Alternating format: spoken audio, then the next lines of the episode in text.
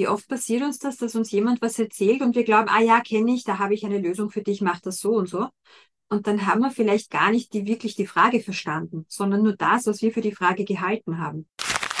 Agile Teams lösungsfokussiert coachen. So heißt das Buch von Veronika Jungwirth und Ralf Miaka, wovon du mit ein bisschen Glück ein Exemplar in dieser Podcast-Folge gewinnen kannst. Dazu in der Folge später mehr. Herzlich willkommen bei Agile Soul, deinem Podcast, der Agilität für dich erlebbar macht. Mit Impulsen für Scrum Master von und mit Susanne Jung und Tim Müller. Thema lösungsfokussiert coachen in agilen Teams ich bin schon total gespannt, was lösungsfokussiertes Coachen überhaupt ist. So, äh, ja, danke, dass wir bei euch im Podcast sein dürfen. Lösungsfokus. Lösungsfokussiertes Coaching. Lösungsfokus ist eine Unterform des systemischen Coachings. Es gehört zum systemischen Coaching dazu.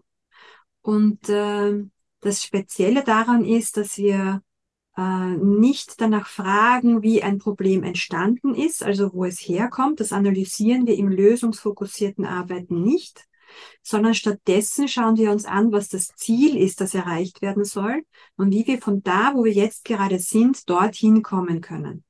Mhm.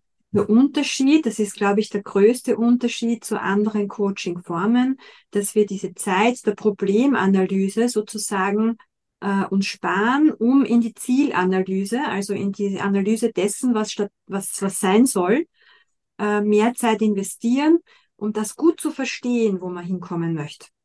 Und dann eben Schritte zu definieren, wie man das erreichen kann.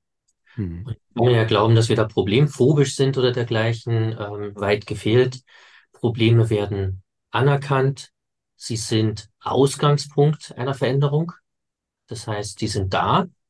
Nur es hat sich halt in komplexen Systemen herausgestellt, dass die Analyse, wo es herkommt, an sich immer schiefgehen kann, weil man gar nicht alle Faktoren, die Einfluss hatten, äh, berücksichtigen kann. Und von daher, und das haben schon äh, Steve DeShazer, Inso Kimberg und die gesamte Arbeitsgruppe am, am Brief Family Therapy Center Milwaukee herausgefunden, ähm, dass die Zeit dort anders verwendet werden kann. Und äh, sie sind oft darauf gekommen, dass man dadurch ein bisschen kürzer arbeiten kann und schneller zu neuen Lösungsideen kommt, die man dann wieder ausprobiert, wo man wieder weiterschaut, wie es weitergeht. Und das Ziel ist, dass die Leute selbstständig ähm, klarkommen mit, mit ihrem Leben wieder sozusagen. Jetzt hätte ich spontan eine Frage. Wir sind ja ähm, hier drei deutsche Kollegen in einem Call und eine Dame aus Österreich. Ähm, das ist ja nicht so ganz, sagen wir mal, für unsere Kultur und unseren Kulturraum äh, typisch, dass man lösungsfokussiert ist. Wie kamt ihr denn da drauf? Es gibt ganz, ganz viele tolle Kolleginnen und Kollegen, die lösungsfokussiert arbeiten in Deutschland. Also das ist jetzt nichts, was spezifisch österreichisch ist. Äh, wie wir drauf gekommen sind, ist, ich habe äh, 2003 einen Folder in die Hand bekommen von einer Ausbildung zum äh, Solution Focused Coaching and Management und äh, war ein Masterstudium, berufsbegleitend und das hat mich damals sehr interessiert, hat mich angesprochen und ich habe ganz spontan gesagt, ja, das mache ich jetzt. Und dieses fünfsemestrige Studium habe ich dann ja äh, durchlaufen und 2006 abgeschlossen. Das ist von meiner Seite, wie ich zu Lösungsfokus gekommen bin. Ich habe ähm, 2010 eine Coaching-Ausbildung angefangen und auch dort war der lösungsfokussierte Ansatz Teil davon. Und ich fand es einfach spannend. Ähm, es geht auch so ein bisschen zurück in meine Kindheit, lustigerweise, weil immer wenn ich in Problemen verwälzt und tief drin war, hat mein Vater zu mir gesagt, setz dich mal hin und schreib auf, was du wirklich erreichen möchtest. Und das ist der gleiche Gedanke, der da drin steckt. Das war dann natürlich ja später, ist man draufgekommen, aha, interessant. Und so hat das gut zusammengepasst. Und wir haben uns halt 2012 getroffen Veronika die lösungsfokussierte Coach und ich halt damals im Agile Coaching ähm, auch gut verankert und verwurzelt. Wir haben festgestellt, dass wir so zusammen noch mehr schaffen können, dass das äh, gut dort passt. Ähm, lag auch daran, dass natürlich ähm, man viel an Meetings teilgenommen hat, wo viel gejammert wird und gemeckert wird und so weiter und so fort. Wie kommen wir da raus? Aus unserer Erfahrung heraus zum Beispiel lösungsfokussierten Fragen geht das dann schneller und einfacher. Wofür nutzt ihr denn das lösungsfokussierte Coaching in agilen Teams jetzt speziell? ähm, um Ziele zu erreichen. Klipp und klar und ganz einfach immer, wenn es darum geht, äh, in komplexen Situationen Ziele erreichen zu wollen, hilft lösungsfokussiertes Draufschauen. Dieses Analysieren dessen, wie der Ralf vorher gesagt hat, schreib dir mal ganz genau auf, was du erreichen willst. Das passt natürlich auch in Teams wunderbar. Mhm. Und wenn Teams sich dazu austauschen, was genau sie erreichen wollen, dann werden da ganz viele Missverständnisse plötzlich sichtbar. Weil ich höre jetzt, was mein Kollege, meine Kollegin sich unter dem Ziel vorstellt und was ich mir vorgestellt habe, dann ist das oft wie augenöffnend. Ah, so stellst du dir das vor. So kann das also sein. Oder auch mit dem Kunden, der Kundin, ja äh, mit den Vorgesetzten, mit wem auch immer, wenn man also sich unterhält über das, was erreicht werden soll, wie nachher diese Zukunft aussieht, wenn wir das erreicht haben werden, äh, dann werden die Bilder vollständiger der Leute und sie tun sich dann leichter, gemeinsam an der Verwirklichung dieses Zielbildes zu arbeiten. Mhm. Und wenn wir mit, mit Teams arbeiten, also sagen wir Scrum-Teams zum Beispiel, dann ist das in jedem Meeting passend. Ja, also es geht beim Planungsmeeting los. Was wollen wir eigentlich erreichen im Großen und was wollen wir jetzt im nächsten Sprint erreichen? Nennt sich dann Sprintziel, wir kennen's. Ähm, nur das auch tatsächlich auszuarbeiten, dass es mehr ist als lass uns sieben Tickets abarbeiten, ja, oder sieben Stories oder mhm. äh, macht natürlich Sinn, ja.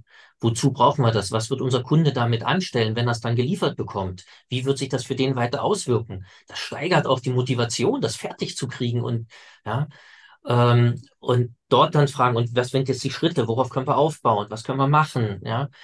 Und dann später, abgesehen von zwischendurch, jedes Stand-up, ja, was haben wir geschafft? Was machen wir als nächstes? Hinzukommen zum Review-Meeting. Lieber Kunde, was haben wir erreicht? Ja. Aber auch kritisch zu fragen auf einer Skala von 0 bis 10, wie zufrieden bist mit unserer Leistung? Ja, um zu schauen, was hat gut funktioniert und was sollte man noch besser machen, damit es vielleicht in Zukunft in Richtung 10 geht. Ja. Mhm. Ähm, plus Retros, logischerweise. Also es ist für uns in jedem Gespräch möglich, lösungsfokussiert zu fragen. Und ähm, genau. Und es hilft dabei, dass man sich nicht im Kreis dreht in Meetings oder dass man äh, Dinge zerredet, weil man einen roten Faden in Richtung Zielorientierung hat. Und das ist so hilfreich und das ist das, was ganz viel Unterschied macht.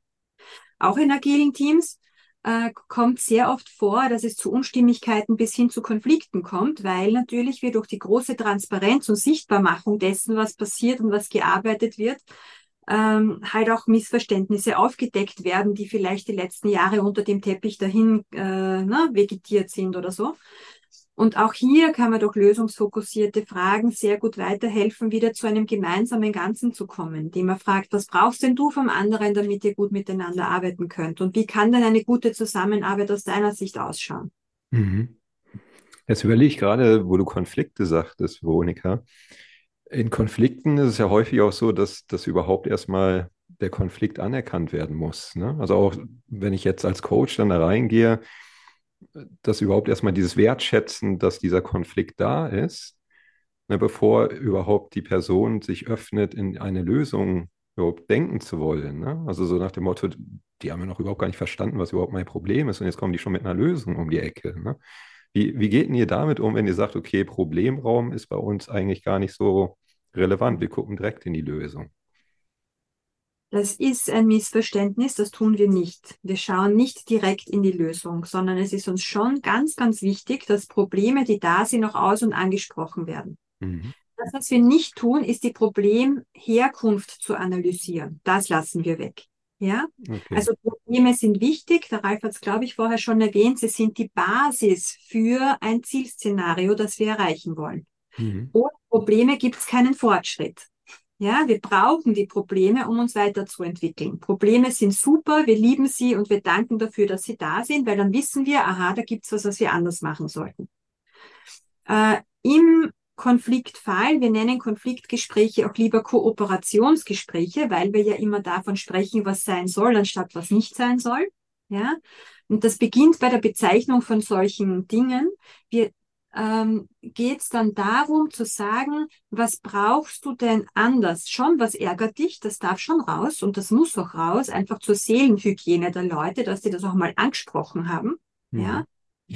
Der Sinn, das auszusprechen, liegt aber viel mehr darin, dass es den Leuten besser geht, weil sie es ausgesprochen haben, anstatt dass es der andere oder ich verstanden hat. Mhm. Und danach zu fragen und das vor allem wertzuschätzen und zu sagen, mal danke für deine Offenheit, gut, dass du das so aussprichst. Das hilft dabei, dass das jemand loslassen kann und dann kann man fragen, und was ist es denn jetzt, was du brauchst? Mhm.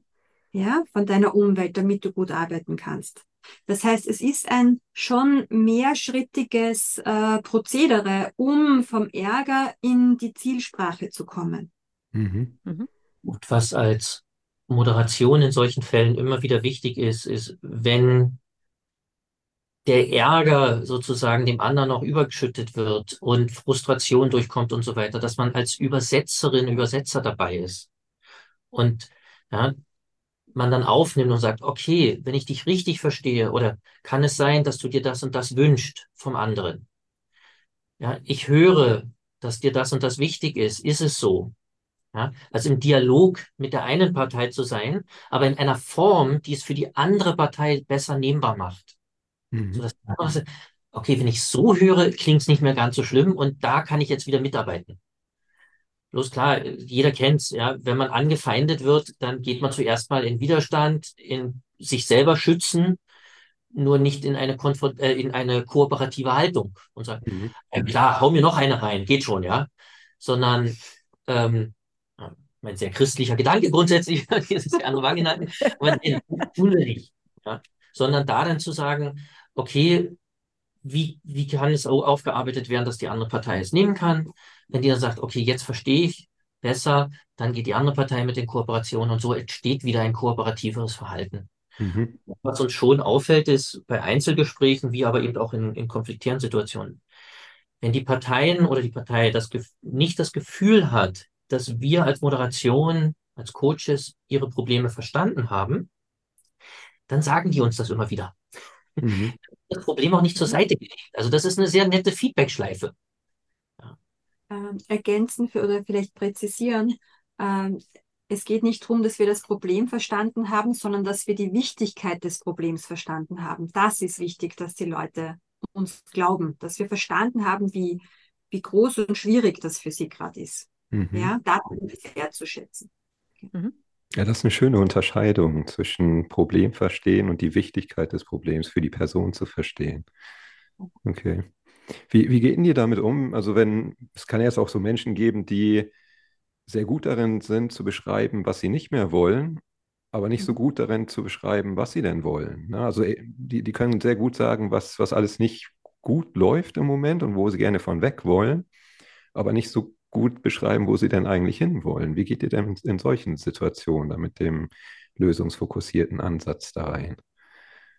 Es ist eine großartige Ressource. Wenn jemand benennen kann, was er nicht will und was alles weg soll, ist das eine wichtige und großartige Ressource und der Schritt, bevor man in der Lage ist zu sagen, was man stattdessen will. Mhm. Das, was ganz wichtig ist an der Stelle, äh, und das ist, da werden wir auch nicht müde, das immer und immer wieder zu empfehlen, äh, ist, dass man Menschen, die viele sagen jammern oder meckern oder nur negativ sind, das ist nicht zu kritisieren, das ist wertzuschätzen. Menschen, die jammern und kritisieren und meckern, die wollen was, ja, denen ist etwas wichtig. Mhm. Und sie sagen das, weil es ihnen wichtig ist und weil sie sich eine Veränderung wünschen. Daher ist das wertzuschätzen, weil es ein Zeichen von großem Engagement ist. Und wenn man diesen Leuten diese Wertschätzung für ihr Engagement entgegenbringt, wenn man ihnen sagt, danke, dass du das so klar aussprichst, dann versetzt man sie damit in die Lage, die nächste Frage zu beantworten, nämlich, und was wäre denn das Erste, was du dir jetzt wünschen würdest, dass es anders ist? Mhm. Ja? Sie brauchen von uns anstatt Ablehnung fürs Meckern, brauchen sie Wertschätzung fürs Meckern. Und dadurch werden sie offen und frei, dann auch mitzugehen, sozusagen, in die Lösungssprache. Und jedes Coaching ist ja auch ein permanentes Experimentieren mit Fragen. Ja, wir fragen, was würdest du dir stattdessen wünschen? Ja, weiß ich nicht, dieses jenes. Ja, was wäre hinterher anders? Boah, cool, kann ich mir noch nichts vorstellen und so. Ja, okay, gut, man stellt eine Frage, man kriegt eine Antwort zurück, sagt, okay, danke, war vielleicht die falsche Frage, jetzt noch nicht passend. Und dann schaut man, was kann man noch fragen, ja. Eine Fragentechnik, die wir gern verwenden, ist dann die Wunderfrage an irgendeiner Stelle. Also im Sinne von mehrfach versucht, wir kriegen es noch nicht hin, wie die Person sich das anders vorstellt, dann wäre so eine Wunderfrage. Ja, angenommen, Wunderfrage, lange Strecke, äh, du schläfst tief und fest, in der Nacht passiert ein Wunder. Woran würdest du es morgen bemerken? Also es gibt so Fragenkonstrukte, die die Leute dann noch weiter äh, in eine Zukunft versetzen, wo dann irgendwann auch der Anfang ist von, okay, ich kann, kann alles vergessen, ja, und da merke ich und da bespüre ich und da ist jetzt was anders. Und dann kommen wir dorthin, ja. Es gibt einfach eine Varianz von Techniken. Ich glaube, da ist auch wichtig, auf der Coach-Seite nicht zu verzagen. Wenn die mhm. Leute einem immer mal wieder sagen, du, das war jetzt gerade keine passende Frage. In welcher Form auch immer sie das sagen. Ja. Es gibt Menschen, die mit Wundern gar nichts anfangen können. Gerade im technischen Kontext finden wir immer wieder Leute, die sagen, Wunder, Wunder, was soll ich mit Wundern? Es gibt aber auch Leute, die mit so einer Skalenfrage 0 bis 10 nichts anfangen können. Also das ist diese, dafür gibt es eben diese große Varianz und, und äh, Welt der Möglichkeiten und unterschiedliche Persönlichkeiten auch unterschiedlich ja, in die Lösungssprache zu begleiten. Welche Fragetechniken sind denn so eure Lieblingsfragetechniken? Also wo ihr sagt, die, die, die wenden wir besonders gerne an, da haben wir häufig gute Erfahrungen mitgemacht. Also eine meiner Lieblingsfragetechniken ist äh, Skalenfrage. Ich verwende gern die Fist of Five Skalenfrage, wenn ich mit, mit Teams arbeite im, im, im agilen Kontext. Also so auf einer Skala von 0 bis 5. Ähm, ja, sucht, wie hilfreich war das heutige Stand-up zum Beispiel? So am Ende eines Stand-ups kann man fragen auf einer Skala von 0 bis 5. Am besten hinter eurem Rücken. Ja, so wählt euch mal eine dieser äh, Werte aus. 0 gar nicht hilfreich, 5 total super. Und ähm, auf Ready, Steady, Go zeigt es dann mal bitte, was euer Wert ist. Ja? Und dann Go und dann kommen halt die Finger und dann was ist gut gelaufen, dass es schon zum Beispiel eine 3 ist und angenommen, morgen wäre es eine 4. Was wäre denn morgen anders in diesem Stand-up?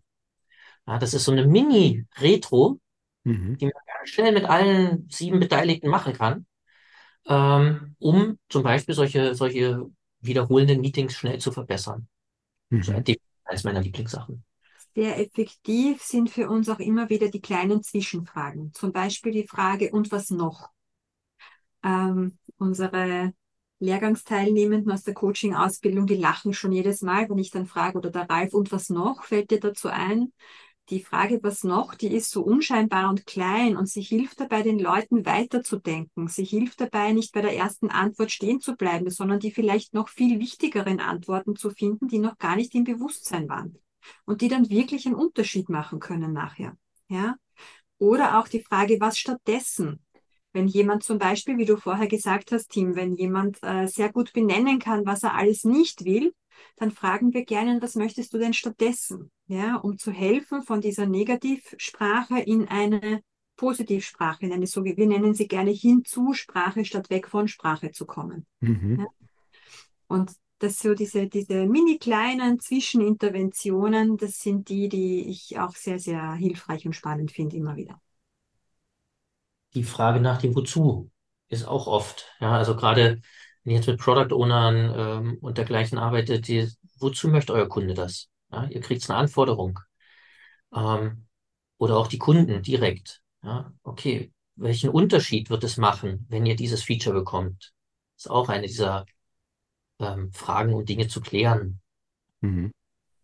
Aber das sind so die wichtigsten Techniken. Es ist halt wie genau meinst du das? Ist genau auch eine wichtige Frage. Wenn jemand sagt, ja, dann würde ich mich irgendwie besser fühlen. Aha, was bedeutet denn dieses besser für dich? Da kommen wir ein bisschen in die Clean Language hinein. Also im Lösungsfokus bedienen wir uns natürlich auch äh, Techniken, die aus anderen Richtungen kommen, die einfach von der Haltung her gut dazu passen.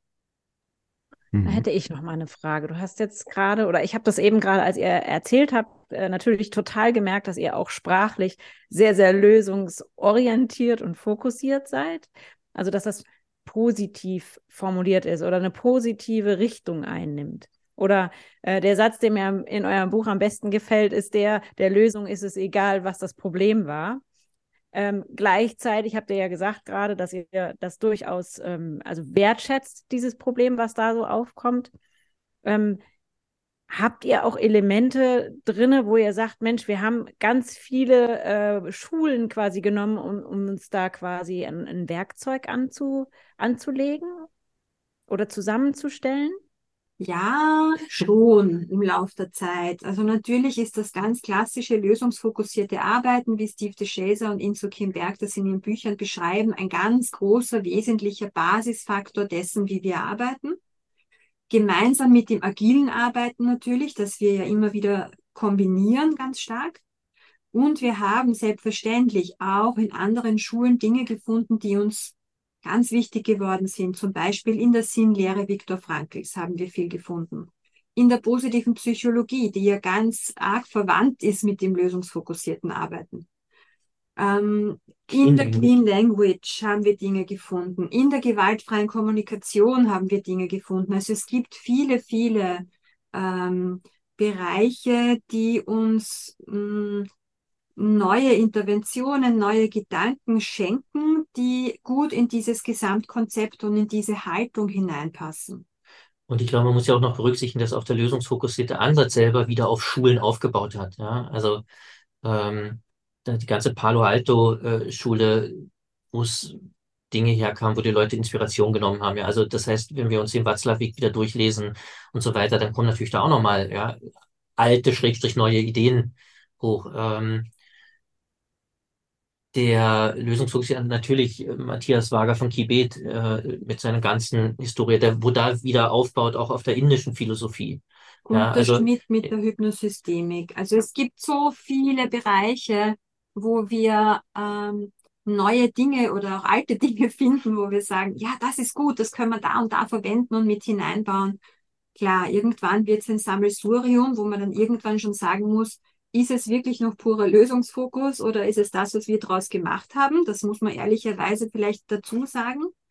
Gleichzeitig ist für uns der Lösungsfokus nicht eine bestimmte Technik, sondern viel mehr. Für uns ist Lösungsfokus eine Weltanschauung, eine Art, die Welt zu sehen, eine Art zu denken, eine Art, an Dinge heranzugehen. Genauso wie Agilität für uns keine Technik ist, sondern eine Art, die Welt zu sehen und an Dinge heranzugehen. Mhm. Ich spreche an der Stelle immer vom Handwerk, also vom Handwerk und vom Mindset. Ne? Ich habe so Rituale, das ist das Handwerk. Und dann aber das Mindset ähm, ist dann eben eher diese Philosophie dahinter. Ja. Hm? Und gleichzeitig ist es, glaube ich, eine ewige Reise. Ja, also sie, so wie wir es in der Agilität haben, wie auch im Lösungsfokus, man wird nie fertig und nie abgeschlossen und so weiter. Also Nummer eins, man macht selber Fehler und, und in der Richtung, dass natürlich ja, es nicht immer alles super klappt. Im anderen natürlich auch, dass man neue Impulse aufnimmt und dann wieder versucht zu verarbeiten und dergleichen. Und irgendwann schreckst du mitten in der Nacht auf und denkst dir, oh, ich habe eine Idee und das muss jetzt dann auch noch damit hinein. Ne? Also manche Dinge kommen auch einfach aus unserer Praxis und von uns selber, aus der Erfahrung heraus, die dann auch noch mit einfließen. Mhm. Jetzt habe ich schon ein paar Mal Haltung von euch gehört. Was, was ist denn die Haltung hinter lösungsfokussiertem Coaching? Also ich habe jetzt ähm, anstatt weg von hinzu, habe ich so schon mal rausgehört, als, als eine Haltung. Wertschätzung der Wichtigkeit des Problems anerkennen, also das Problem anerkennen und die Wichtigkeit anerkennen. Was, was würde ihr noch beschreiben? Was ist noch so typisch für die Haltung, wenn ich äh, lösungsfokussiert coachen möchte? Eines ist ganz bestimmter Ressourcenfokus. Ressourcenfokus bedeutet, achte auf das, was funktioniert, anstatt auf das, was nicht funktioniert. Solange das nicht funktionierende ähm, das Gesamtsystem nicht kaputt macht, ja, dann muss mhm. ich natürlich schon drauf schauen. Aber so grundsätzlich auf das aufbauen, was gut funktioniert. Das heißt, dort auch stark den Fokus hinlegen. Was sind unsere Stärken? Was haben wir gelernt? Worauf können wir aufbauen? Na, bis hin zu, wie Insus äh, Kim, Kim Berg das auch mal gesagt hat, nimm dein Gegenüber zuerst in den Ressourcen wahr. Was können die Leute? Ja?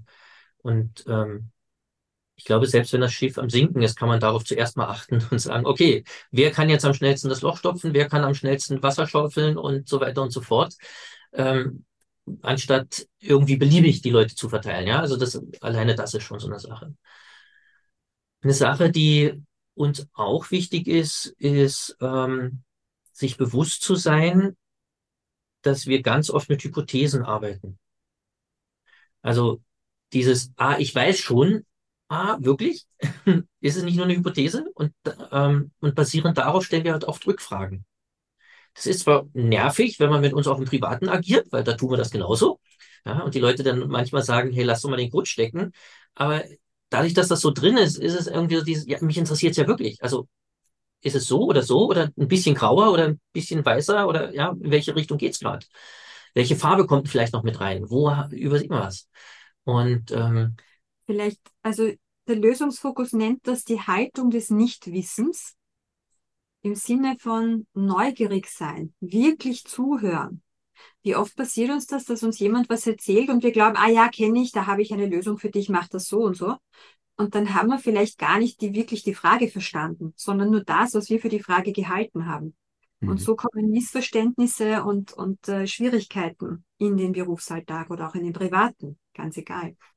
Mhm. Die Haltung des Nichtwissens heißt, bevor du eine Antwort parat hast, bevor du einen Ratschlag gibst, Sonja Radert sagt, ja, Ratschläge sind auch Schläge, ähm, frag lieber noch zweimal nach, was würdest du denn mit einer guten Antwort anfangen oder wie genau meinst du das oder was genau wünschst du dir jetzt von mir, bevor du mit deinen Weisheiten um dich schlägst. Das ist auch so eine Grundhaltung im lösungsfokussierten Arbeiten. Mhm. Eine weitere ist, glaube ich, so das Thema Allparteilichkeit und da fällt mir auch auf, da kommt vieles wieder zusammen. Ähm, Allparteilichkeit, jeder gibt in jeder Situation das Beste, was ihm gerade in dem Moment auch möglich ist. Das heißt, wenn ich heute müde bin, weil ich schlecht geschlafen habe, weil dieses ist und jenes ist, dann ist meine Leistung vielleicht schlechter als normal, aber es ist die beste, die ich gerade abrufen kann. Ja? Da braucht auch keiner mit der Peitsche hinter mir stehen und sagen, mach besser, schneller, ja, weil es geht nicht. So, jetzt kann ich überlegen, was muss ich ändern, damit ich vielleicht wieder zurückkomme. Und wenn jetzt so, so wenn man damit rangeht, dann ist natürlich wieder Haltung des Nichtwissens mit drin. Also die Allparteilichkeit braucht die Haltung des Nichtwissens, ähm, genauso wie es auch die Ressourcenorientierung braucht. Ja, wenn ich davon ausgehe, jeder gibt das Beste, dann ist das natürlich auch eine Art von Ressourcenorientierung. Und ähm, in der Allparteilichkeit, diese, jede Partei hat von ihrer Position aus Recht und gibt das Beste und macht es, ja. Ähm, was natürlich dazu führt, dass wir viel hinterfragen müssen. Ja, wieder dieses Wozu? Was ist dir da gerade wichtig? Was möchtest du erreichen? Und das kann sein, ich mit anderen, also in dieser Setting, oder eben in der Moderation von einem Konflikt zwischen Parteien, dass man dann sagt, okay, dieses, jenes, ja. Und Allparteilichkeit heißt halt auch, ich selber bin ein Player und ich selber ähm, habe auch meine Rechte und meine Position. Mhm. Großes Missverständnis an der Stelle ist, dass wir als Coaches, als Führungspersonen etc. neutral sein müssen. Neutralität bedeutet allerdings unparteiisch zu sein. Ja, so wie der Schiedsrichter auf dem Fußballfeld, der hoffentlich unparteiisch ist, dem ist es egal, wer gewinnt von den Mannschaften oder sollte es egal sein. Im Berufsleben, in unserer Führungsfunktion oder welche immer wir auch begleiten, äh, ist die Allparteilichkeit genau das Gegenteil. Wir wollen nämlich, dass alle Parteien gewinnen. Ja, und das macht so diesen Unterschied aus. Und wir finden das auch wieder übrigens in der Prime Directive für Retrospektiven. Ne? Wir gehen fest davon aus, dass jeder in jedem Moment das Beste gegeben hat, das ihm möglich war. Mhm. Ja? Dass das nicht nur ein Satz ist, der irgendwo steht, sondern dass man das zur Haltung erhebt. Das würde auch ganz, ganz viel unterstützen, glaube ich, dass Meetings besser werden. Mhm. Ich fand das gerade total schön, wie du gesagt hast, ne, wir wollen das alle gewinnen. Und das will ja so ein Schiedsrichter nicht. Dem ist es wurscht, der will nur, dass die Regeln eingehalten werden. Finde ich total, äh, total schön, dass du das so akzentuiert hast. Danke dafür. Jetzt habe ich in eurem Buch habe ich auch die Lösungspyramide gefunden. Wo, wofür benutzt ihr die denn? Also könnt ihr da vielleicht ein bisschen drüber erzählen? Also wie, wie kam es dazu? Wofür nutzt ihr die? Vom 29. Oktober bis zum 19. November 2023 hast du die Chance, mit ein bisschen Glück ein Exemplar des Buches Agile Teams lösungsfokussiert coachen von den Autoren Veronika Jungwirth und Ralf Miaka zu gewinnen. Trage dazu einfach das Lösungswort Pinguin in das Kontaktformular ein. Den Link zum Kontaktformular sowie zu den Teilnahmebedingungen und Datenschutzhinweisen findest du in den Show Notes zu dieser Folge. Wir wünschen dir viel Glück. Wir geben seit 2017 13 gemeinsam Trainings zum Thema lösungsfokussiertes Arbeiten. Veronika hat das vorher schon oft gemacht. Ähm, für mich war es damals eines der ersten. Und ich glaube, beim dritten oder vierten Training waren wir dann beim Frühstückessen und gesagt, hm, wir erzählen immer Lösungsfokus und wie so der Ablauf ist und alles. Aber die Leute brauchen Bild. Ja, Im Scrum hat man das Scrumrad und, und ähm, ja, die Leute brauchen ein Bild. Und dann saß man beim Frühstück, so wie das so on the napkin, also genau wie das im Buch beschrieben ist, und haben uns überlegt, ja, was macht so ein lösungsfokussiertes Gespräch aus? Und haben wir überlegt, ein Rat? Naja, aber ein Rat ist es nicht, weil es ist nicht wiederkehrend. Jedes lösungsfokussierte Gespräch ist neu. Und darum ist es zum Beispiel eben kein Wiederholungsschleife geworden, ja. Und wir fokussieren uns. Wir haben da die große Basis, dann reden wir über die Ziele und versuchen das eine Ziel zu finden und worauf können wir aufbauen und was sind dafür jetzt die nächsten Schritte und dann kommt noch die Zuversichtsfrage obendrauf, um das Ganze noch zu festigen.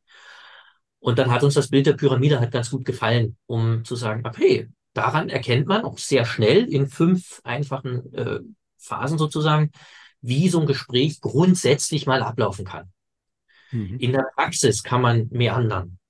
Ja, ähm, da geht's mal rauf, mal runter ähm, und das ist auch okay. Aber so grundsätzlich, ja, Zug zum Ziel, wir wollen da oben, wir wollen einen Punkt machen können, ähm, war eigentlich so der Grundgedanke. Auch dass die unterste, die größte Ebene der Pyramide Ziel und Auswirkungen heißt, hat einen Grund, weil wir dafür bis zur Hälfte des gesamten Gesprächsablaufs brauchen. Also wirklich das Wichtigste, das wir, was wir brauchen im lösungsfokussierten Arbeiten, ist eine klare Ausformulierung des erwünschten Ziels. Wo wollen wir hin und wozu wollen wir dahin? Wenn das allen Beteiligten klar ist und dann ist das Meeting aus, weil wir keine Zeit mehr haben, dann ist das oft ausreichend, dass die Leute trotzdem alle in die richtige Richtung weiterlaufen nach dem Meeting. Das hm. sind die Schritte lang nicht so wichtig, wie dass einmal alle das Ziel kennen. Ja? Und wofür wir es verwenden? Für alles, was irgendwie ein Ziel hat. Ganz egal, ob das jetzt ein Konfliktgespräch ist oder ein Kooperationsgespräch, wie wir es lieber nennen, oder ein Meeting, eine Retrospektive, ein, also Status-Meeting vielleicht nicht, aber alles, wo was rauskommen soll am Ende, passt für Coaching-Gespräche, Einzelgespräche, Mitarbeitergespräche und so weiter und so weiter. Äh, man kann die Lösungspyramide tatsächlich in ganz, ganz vielen Bereichen bis hin zur Organisationsentwicklung kann man die verwenden. Im Kleinen wie im Großen. Und es ist wieder das, was vielleicht auch zu, zu meiner Jugend äh, zurückgeht, so dieses man verfängt sich oft in Schritten. Ja, und sich bewusst werden, ah, wir reden da gerade über, was machen wir als nächstes, als nächstes. Und wenn das alles nicht funktioniert, dann nochmal wirklich zu sagen, Moment, sollten wir nicht mal zurückgehen und uns nochmal genau überlegen, was wollen wir eigentlich erreichen und wozu wollen wir das und so weiter. Und was haben wir schon? Und dann nochmal die Zwischenschritt von was haben wir schon einzubauen, ja. Ähm, das hilft. Das hilft, Klarheit zu schaffen. Und, ähm, und das, was uns aufgefallen ist, was auch wirklich, wirklich cool ist, ist diese Zuversichtsspitze. Also, es haben viele auch rückgemeldet von Trainings, von Workshops, von, von Konferenzvorträgen. Ja. Alleine die Frage zu stellen am Ende von Meetings, wo es um Umsetzung geht, zu sagen, und wie zuversichtlich ist jeder Einzelne im Raum, dass wir das hinkriegen werden. Mhm. Das macht doch mal was auf. Zum einen erhöht es das Commitment, wenn ich sage, ja, ich bin zuversichtlich, na gut, dann mach auch, ja. Zum anderen ist aber auch nochmal letzte Zweifel. Und wenn da Leute dann sagen, ja, äh, hm, so eher drei statt zehn, ja, dann haben wir noch mal ein kurzes Gespräch. Und ähm, das bewirkt viel, um kleine Hindernisse noch aus dem Weg zu räumen. Mhm. Und also zum Beispiel am Ende eines Planungsmeetings dann zu sagen, und wie zuversichtlich sind wir, dass wir diesen Sprintplan umsetzen werden, ähm, verändert was. Ne? Wenn ich jetzt so an Konfliktgespräche denke, ähm, also wie habt ihr es eben genannt? Kooperationsgespräche, ne? Ja. Kooperationsgespräche, wie, wie löst ihr denn einen Konflikt lösungsorientiert. Also wenn ich mir jetzt vorstelle, zum Beispiel ein Team sitzt in der Retrospektive, gibt da irgendwie verhärtete Fronten oder so, ne? könnt ihr euch jetzt irgendwas überlegen, was der Konflikt ist. Ne? Also das, und wie, wie würdet ihr da reingehen, lösungsfokussiert? Also habt ihr vielleicht auch ein konkretes Beispiel oder so, was ihr teilen könnt oder mögt? Die Antwort auf meine Frage und noch viele weitere praktische Impulse rund um das Thema lösungsfokussiert coachen bekommst du in unserer nächsten Folge. Außerdem hast du die Chance, die englische Version von Veronikas und Ralfs Buch zu gewinnen, welches Solution Focused Coaching for Agile Teams heißt. Es lohnt sich also gleich mehrfach wieder mit dabei zu sein. Wir freuen uns, wenn du wieder mit dabei bist.